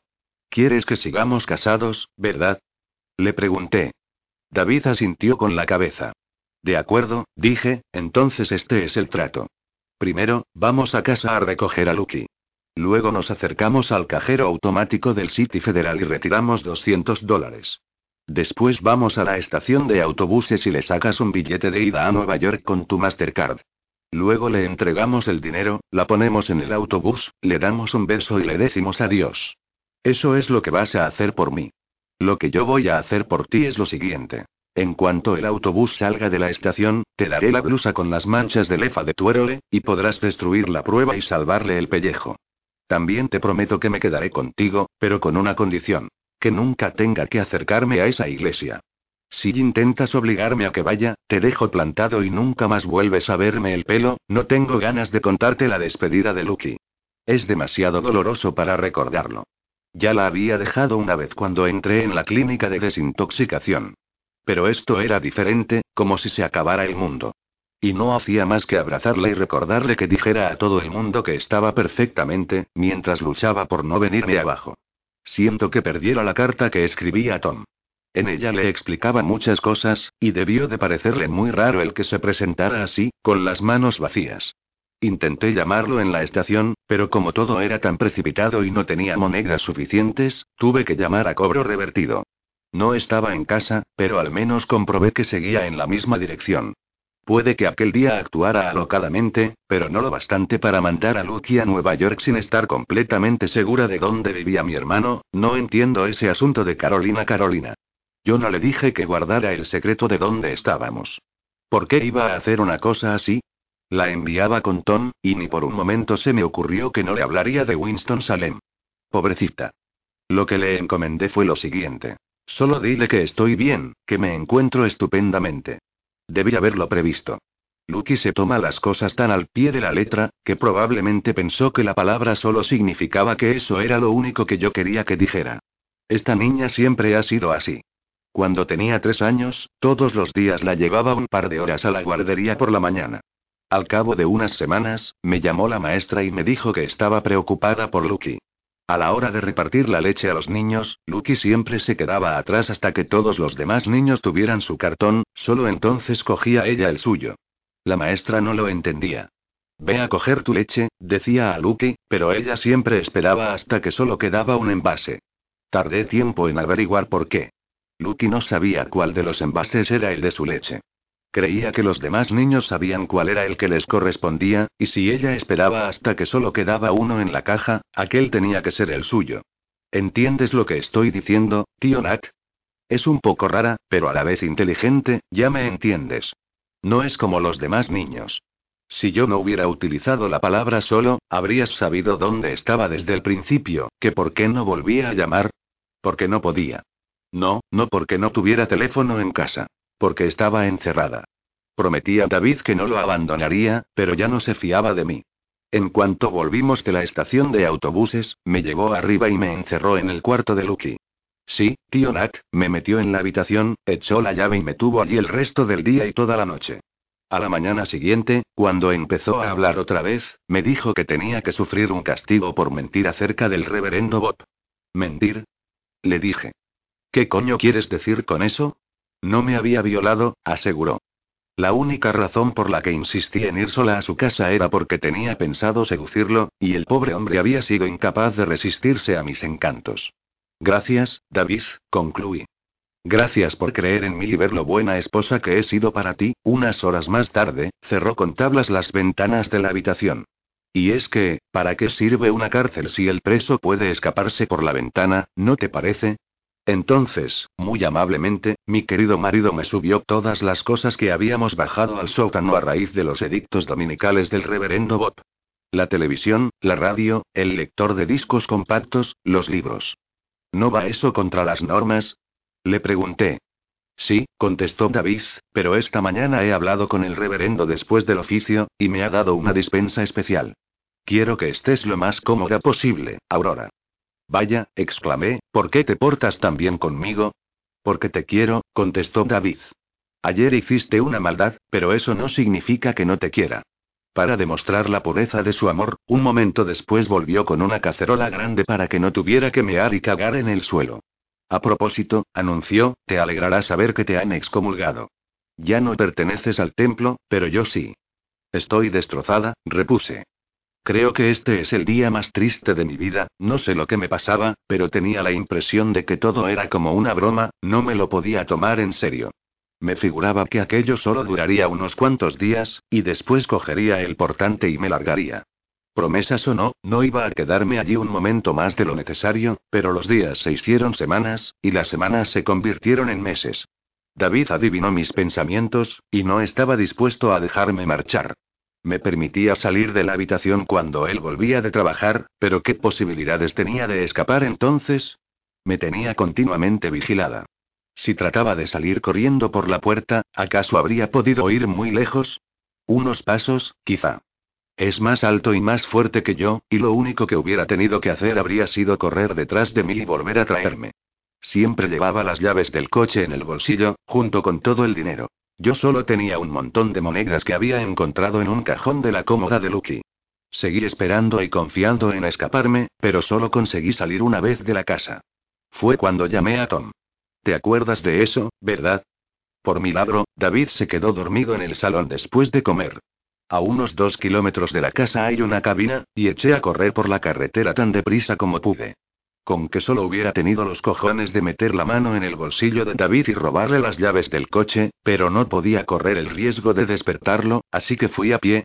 David debió abrir los ojos unos diez minutos después de que me marchara, y ni que decir tiene que subió al coche y fue detrás de mí. Vaya fracaso.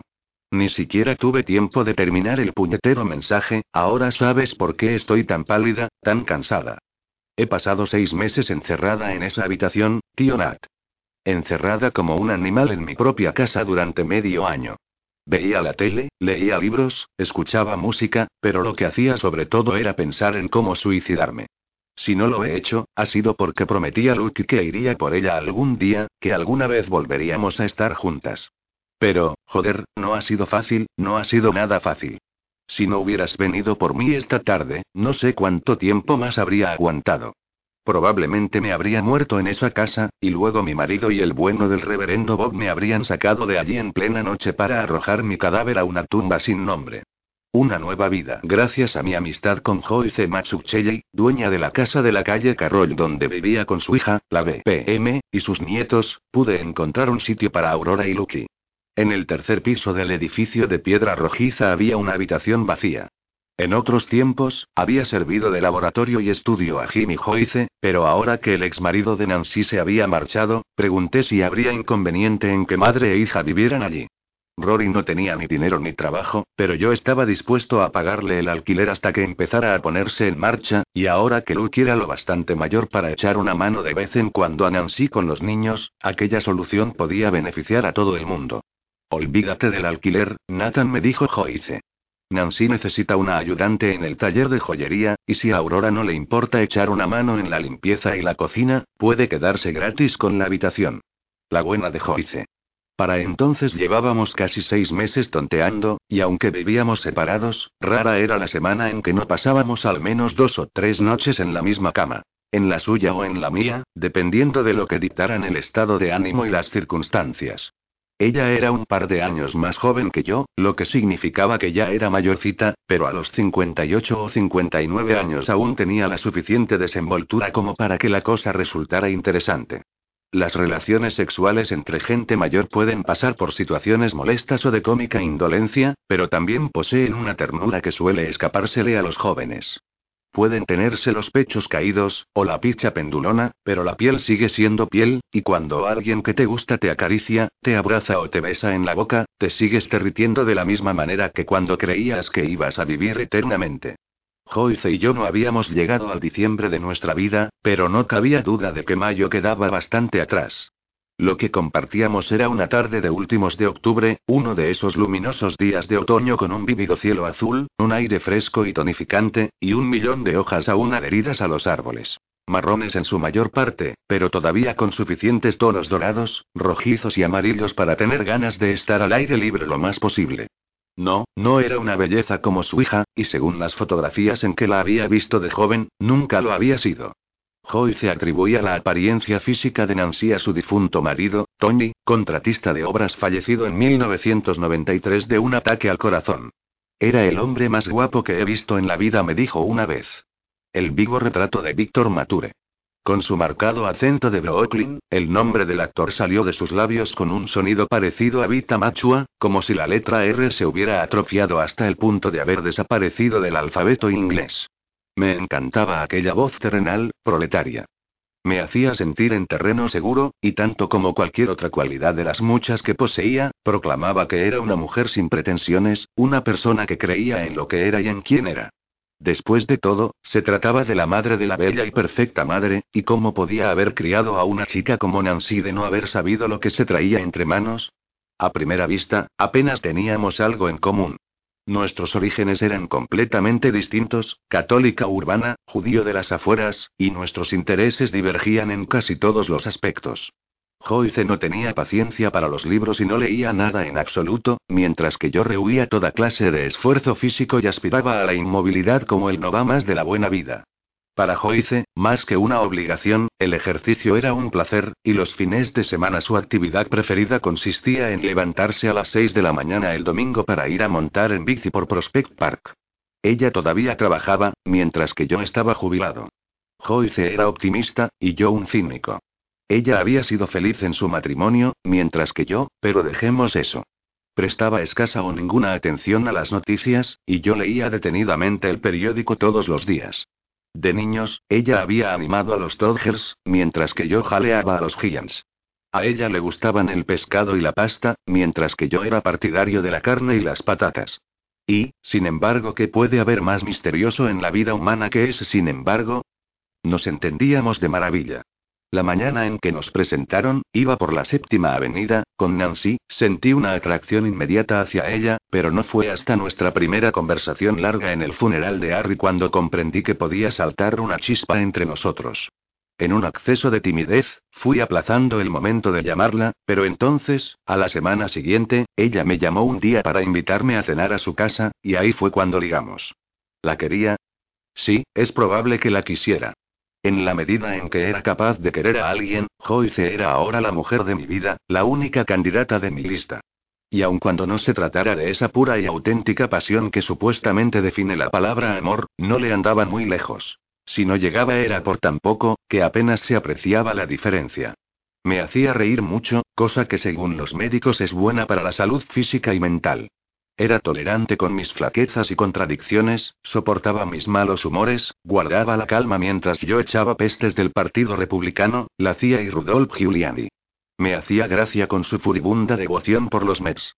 Me asombraba con sus enciclopédicos conocimientos del cine clásico de Hollywood y su capacidad para identificar a cualquier olvidado actor secundario que pasara fugazmente por la pantalla. Mira, Nathan, ese es Franklin Pangborn, ahí está una Merkel, ese es C. Aubrey Smith.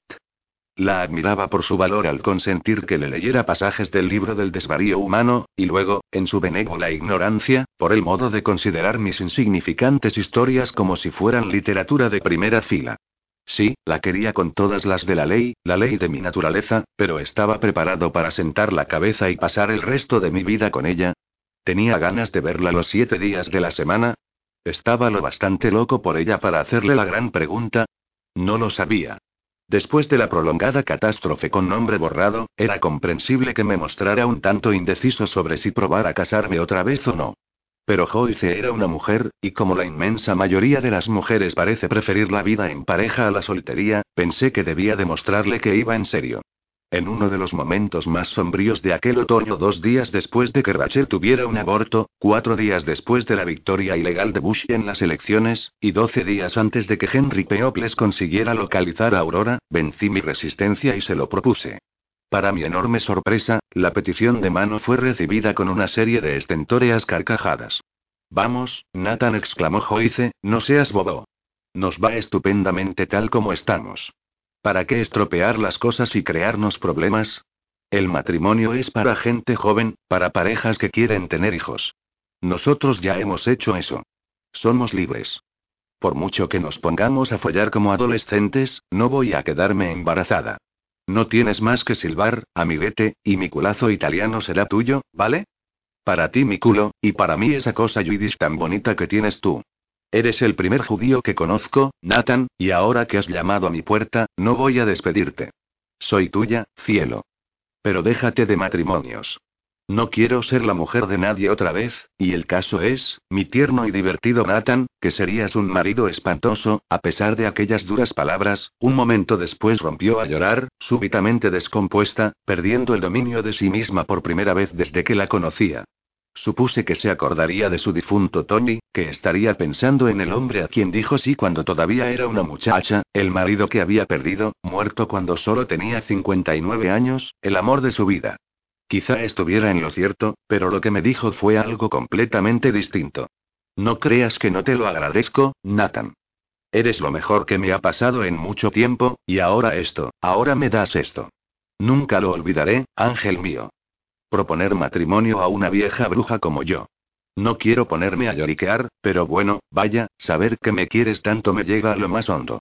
Sentí alivio al saber que la había emocionado hasta el punto de hacerle derramar aquellas lágrimas. Eso significaba que había algo sólido entre nosotros, un vínculo que no iba a romperse de un día para otro. Pero debo admitir que también se me quitó un peso de encima cuando vi que Joyce me rechazaba. Había hecho mi gran gesto, pero con toda franqueza, no estaba completamente seguro, y ella me conocía lo suficiente para entender, desde luego, que habría sido un marido espantoso y que a ninguno de los dos nos interesaba casarnos. De manera que, parafraseando al inmortal Dr. Pangloss, al final todo fue para bien, y por primera vez en la vida, podía tenerlo todo sin tener que renunciar a nada. Joyce se enjugó las lágrimas, y dos semanas después tenía a Aurora y Lucky viviendo en su casa. Era un arreglo conveniente para todas las partes, pero aun cuando la lógica exigía que madre e hija estuvieran de nuevo juntas, no hay que olvidar lo difícil que fue para Tommy O'Neill desprenderse de su joven pupila. Para entonces llevaban unos meses ocupándose de Lucky, y con el tiempo los tres habían ido cuajando hasta formar una pequeña familia bastante unida. Yo había sentido la misma punzada en el verano, cuando la entregué a su cuidado, y eso que solo había vivido unas semanas conmigo. Al pensar en los cinco meses y medio que habían pasado con ella, no tuve más remedio que compadecerlos, por muy contentos que estuviéramos todos de tener a Aurora sana y salva en Brooklyn. Ha de vivir con su madre, dije a Tom, intentando abordar el asunto con filosofía. Pero en cierto modo Lucky nos sigue perteneciendo a todos y cada uno de nosotros. Ella también es nuestra, y nadie nos la podrá quitar. Aunque sintieran mucho perderla, su breve incursión en la paternidad convenció a Tommy y O'Neill de que querían tener hijos propios. De momento, estaban ocupados en diversos asuntos prácticos, negociar la venta del edificio de Harry, buscar otro apartamento, solicitar trabajo en institutos y colegios de la ciudad, pero una vez despachadas esas tareas, O'Neill tiró el diafragma a la basura y los dos se entregaron con ahínco a la actividad nocturna necesaria para la creación de una familia. En marzo de 2001, se trasladaron a un apartamento de la calle 3, entre la avenida Sexta y la Séptima. Un piso bien ventilado y luminoso en una cuarta planta con un salón de buenas dimensiones en la parte delantera, una cocina y un comedor no muy grandes en el centro, y al final de un pasillo estrecho tres habitaciones pequeñas en la parte de atrás, una de las cuales transformó Tom en estudio. Para cuando se instalaron en aquel apartamento, el Brickman's Attic había dejado de existir. Como condición para concluir la venta del edificio, el comprador había insistido en que no quedara un solo libro en el local, lo que a principios de año obligó a Tom a liquidar frenéticamente todas las existencias del negocio de Harry. Los libros de bolsillo se vendieron a 5 y 10 centavos, los de tapa dura se pusieron a 3 por un dólar, y los volúmenes que no se habían vendido el 1 de febrero se regalaron a hospitales, organizaciones de beneficencia y bibliotecas de barcos mercantes. Yo eché una mano en esas lúgubres tareas, y aunque los libros raros y las ediciones príncipe de la primera planta produjeron una considerable cantidad de dinero, incluso a los precios tirados que Tom estuvo dispuesto a aceptar con tal de traspasar toda la colección a un solo librero de Great Barrington, en Massachusetts, no fue nada divertido participar en la demolición del imperio de Harry. Sobre todo cuando me enteré de lo que el nuevo dueño pensaba hacer con aquel espacio cuando estuviese vacío. Los libros dejarían sitio a zapatos y bolsos de señora, y las tres plantas superiores iban a convertirse en apartamentos de gran lujo. El mercado inmobiliario es la religión oficial de Nueva York, y su dios lleva un traje gris a rayas y lo llaman pasta, señor pasta gansa. Si aquel triste giro de los acontecimientos me procuró algún consuelo, este fue saber que Tommy y Rufus nunca volverían a pasar estrecheces. Por duocentésima vez desde su muerte, volví a pensar en Harry, y en su prodigioso salto del ángel hacia la grandeza eterna. Al atardecer de un jueves de principios de junio, O'Neill anunció que estaba embarazada. Tom le pasó un brazo por el hombro, se inclinó luego sobre la mesa del comedor y me preguntó si quería ser el padrino. Tú eres nuestro único candidato, aseveró. Por servicios prestados, Nathan, mucho más allá de las exigencias del deber. Por tu valor inigualable en lo más reñido de la batalla. Por arriesgar la vida y la integridad física para rescatar al camarada herido bajo un intenso fuego enemigo. Por animar a ese mismo camarada a ponerse de nuevo en pie y establecer esta unión conyugal. En reconocimiento por esos actos heroicos, y por el bien de nuestra futura descendencia, mereces ser portador de un título más ajustado a tu papel que el de tío abuelo. Por tanto, te nombro padrino. Si es que te dignas aceptar nuestra humilde súplica de que asumas la responsabilidad de esa carga. ¿Qué decides, buen señor? Esperamos tu respuesta con el corazón en un puño. La respuesta fue sí. Un sí seguido de una sarta de palabras ininteligibles, ninguna de las cuales alcanzo a recordar ahora.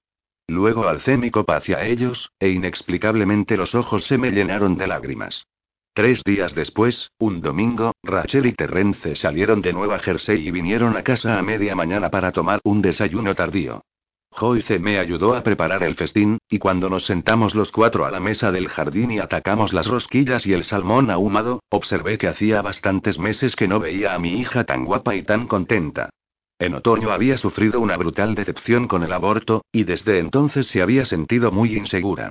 Trataba de disimular la tristeza volcándose en el trabajo, preparando complejas y exquisitas comidas para Terrence, demostrando lo buena esposa que era pese al fracaso en darle un hijo, trajinando hasta el agotamiento. Pero aquel día en el jardín, la antigua luz brillaba de nuevo en sus ojos, y aunque normalmente se mostraba reservada en sociedad, más de una vez llegó la voz cantante en nuestra conversación a cuatro bandas, hablando tanto o más que el resto de nosotros. En un momento dado, Terence se levantó para ir al baño y entró en la casa, y un instante después Joyce se fue corriendo a la cocina a traer otra cafetera. Rachel y yo nos quedamos solos. La besé en la mejilla y le dije lo guapa que estaba, y ella respondió al cumplido devolviéndome el beso y apoyando la cabeza en mi hombro. Estoy embarazada otra vez, anunció. Me he hecho la prueba esta mañana y el resultado ha sido positivo. Hay una criatura creciendo dentro de mí, papá, y esta vez va a vivir. Lo prometo. Voy a hacerte abuelo, aunque tenga que guardar cama durante los próximos siete meses. Por segunda vez en menos de 72 horas, los ojos se me llenaron inesperadamente de lágrimas. Las mujeres embarazadas brotaban como hongos a mi alrededor, y yo mismo me estaba convirtiendo en algo parecido a una mujer. Alguien que se ponía a lloriquear en cuanto le hablaban de niños, un infeliz de lágrima fácil que tenía que ir por ahí con un paquete de pañuelos de emergencia para no sentirse avergonzado en público. Quizá tuviera la casa de la calle Carroll su parte de culpa en aquella falta de varonil decoro. Pasaba mucho tiempo allí, y ahora que Aurora y Lucky sustituían al marido de Nancy, la familia se había convenido en un universo enteramente femenino. El único varón era Sam, el hijo de Nancy, pero como tenía tres años y apenas sabía hablar, su influencia sobre las actividades de la familia estaba gravemente limitada. Por lo demás, eran todo chicas, tres generaciones de chicas, con Joyce en lo alto de la pirámide, Nancy y Aurora en el medio, y Lucky y Devon, de 15 años respectivamente, en la base. El interior del edificio de piedra rojiza era un museo viviente de artefactos femeninos, con galerías dedicadas a la exposición de sostenes y bragas, tampones y secadores de pelo, tarros de maquillaje y barras de labios, muñecas y cuerdas de saltar a la comba, camisones y horquillas, tenacillas de rizar el pelo, cremas para la cara e innumerables pares de zapatos. Andar por allí era como viajar a un país extranjero, pero teniendo en cuenta que yo adoraba a todas las personas que vivían en aquella casa, era el sitio donde más a gusto me encontraba en el mundo. En los meses siguientes a la fuga de Aurora de Carolina del Norte, empezó a suceder una serie de cosas raras. Chef Joyce. Como a mí nunca me cerraban la puerta, me encontraba en condiciones de observar esos dramas de cerca, cosa que hacía en estado de perpetuo asombro y sorpresa. Lo de Lucky, por ejemplo, rompió todas las previsiones. En la época que pasó con Tommy O'Neill, yo había vivido con cierta aprensión, esperando que surgieran problemas en cualquier momento. No solo había amenazado con ser la niña más malvada, mezquina y antipática de toda la creación, sino que me parecía inevitable que la continuada ausencia de su madre acabara estropeándola, convirtiéndola en una niña descontenta, enfurruñada, irritable. Pero no. Se había portado de maravilla en aquel apartamento de encima de la librería de Harry, y su adaptación al nuevo entorno continuó a buen ritmo. Cuando traje a Rory a Brooklyn, Lucky se había librado de su acento sureño, había crecido entre 10 y 12 centímetros, y era una de las mejores alumnas de su clase. Sí, a veces se pasaba la noche llorando, pensando en su madre, pero ahora que estaba otra vez con ella, se suponía que nuestra niña creería que todas sus plegarias habían sido escuchadas. Otro error. A raíz de su reencuentro, se produjo una avalancha de inmediata felicidad, pero al cabo de un tiempo empezaron a salir a la superficie resentimientos y hostilidades, y al final del primer mes de estar juntas, nuestra inteligente, vivaracha e ingeniosa niña se había convertido en un verdadero incordio.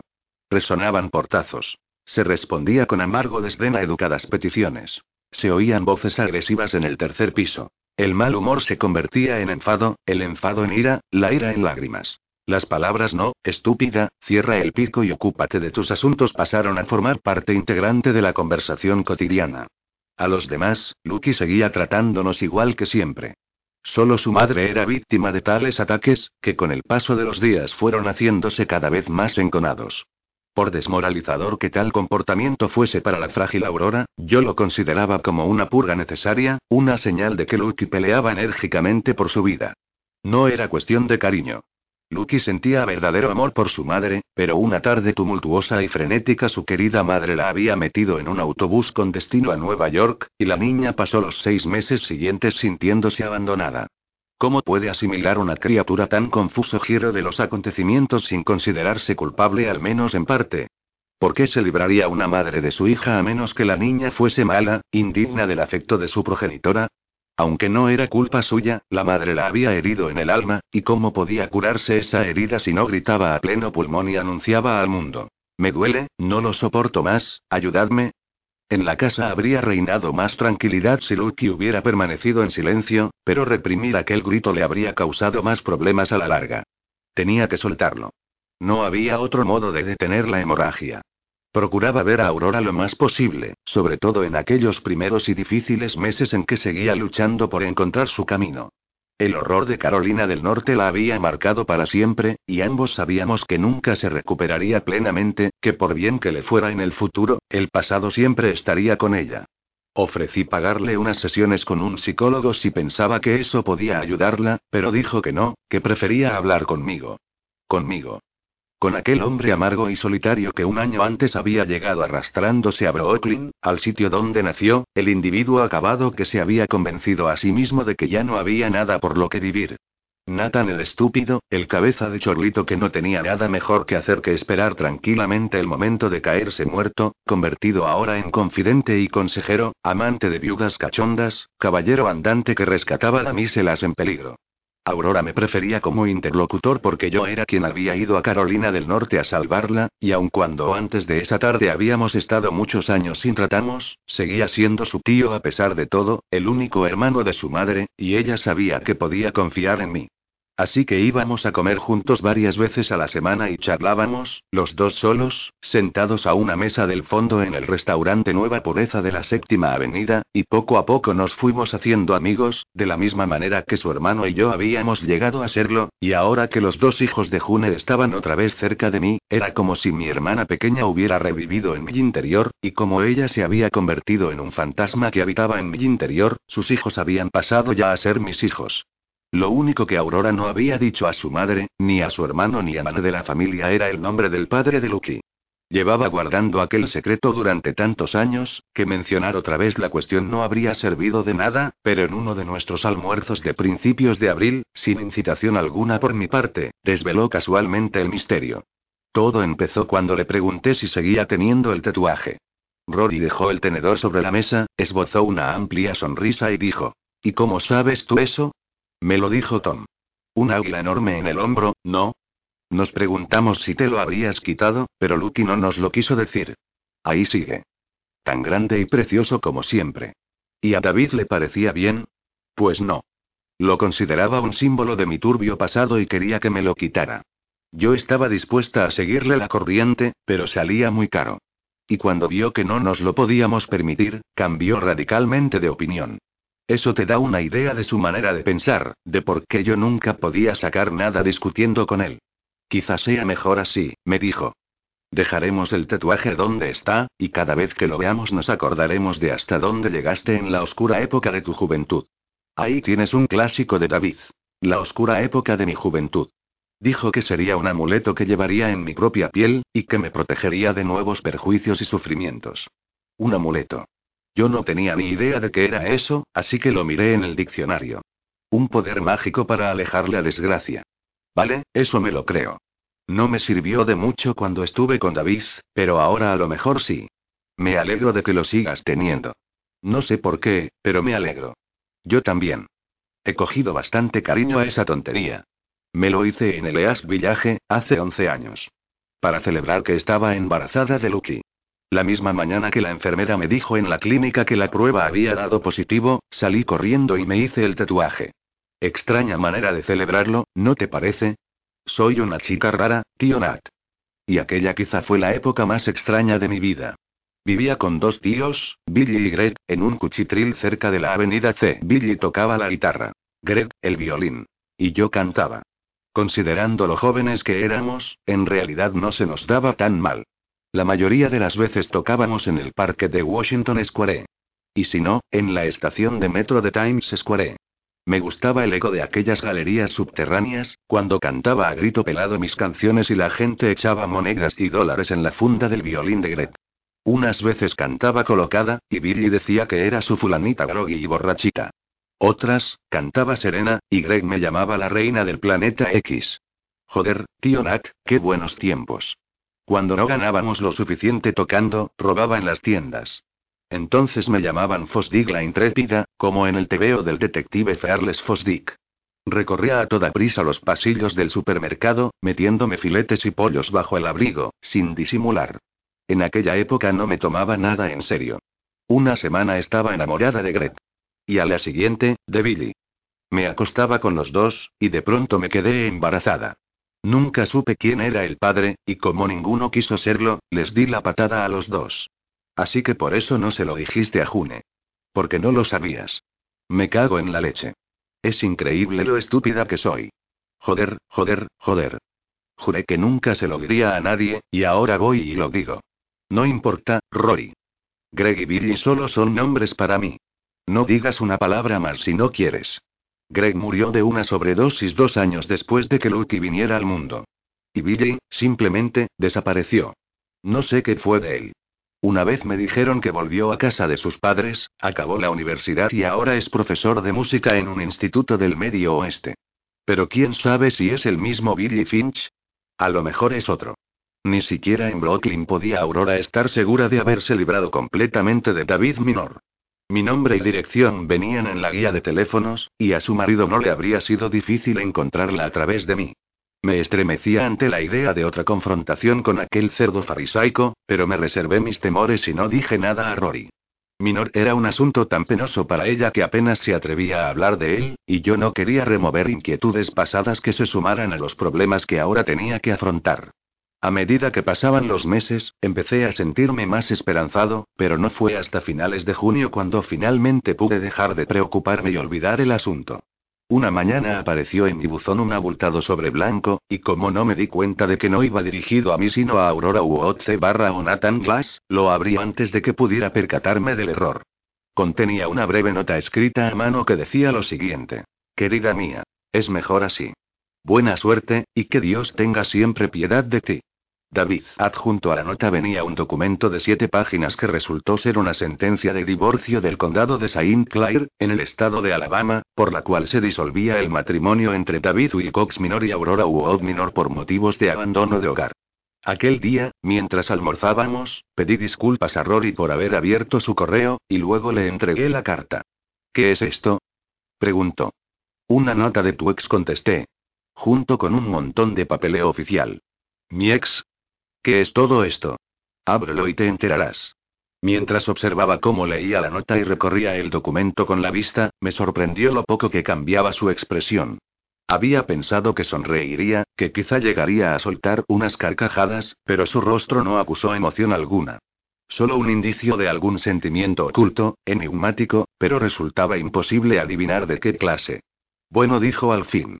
Supongo que ya está. Eres libre, Rory. Si quisieras, mañana mismo podrías casarte con otro. No voy a dejar que me vuelva a tocar un hombre en lo que me queda de vida. Eso es lo que dices ahora. Algún día aparecerá alguien, y pensarás en casarte otra vez. No, lo digo en serio, Nathan. Esa parte de mi vida se ha acabado. Cuando David me encerró en aquella habitación, me dije, ya está bien, jamás volveré a enamorarme de un hombre.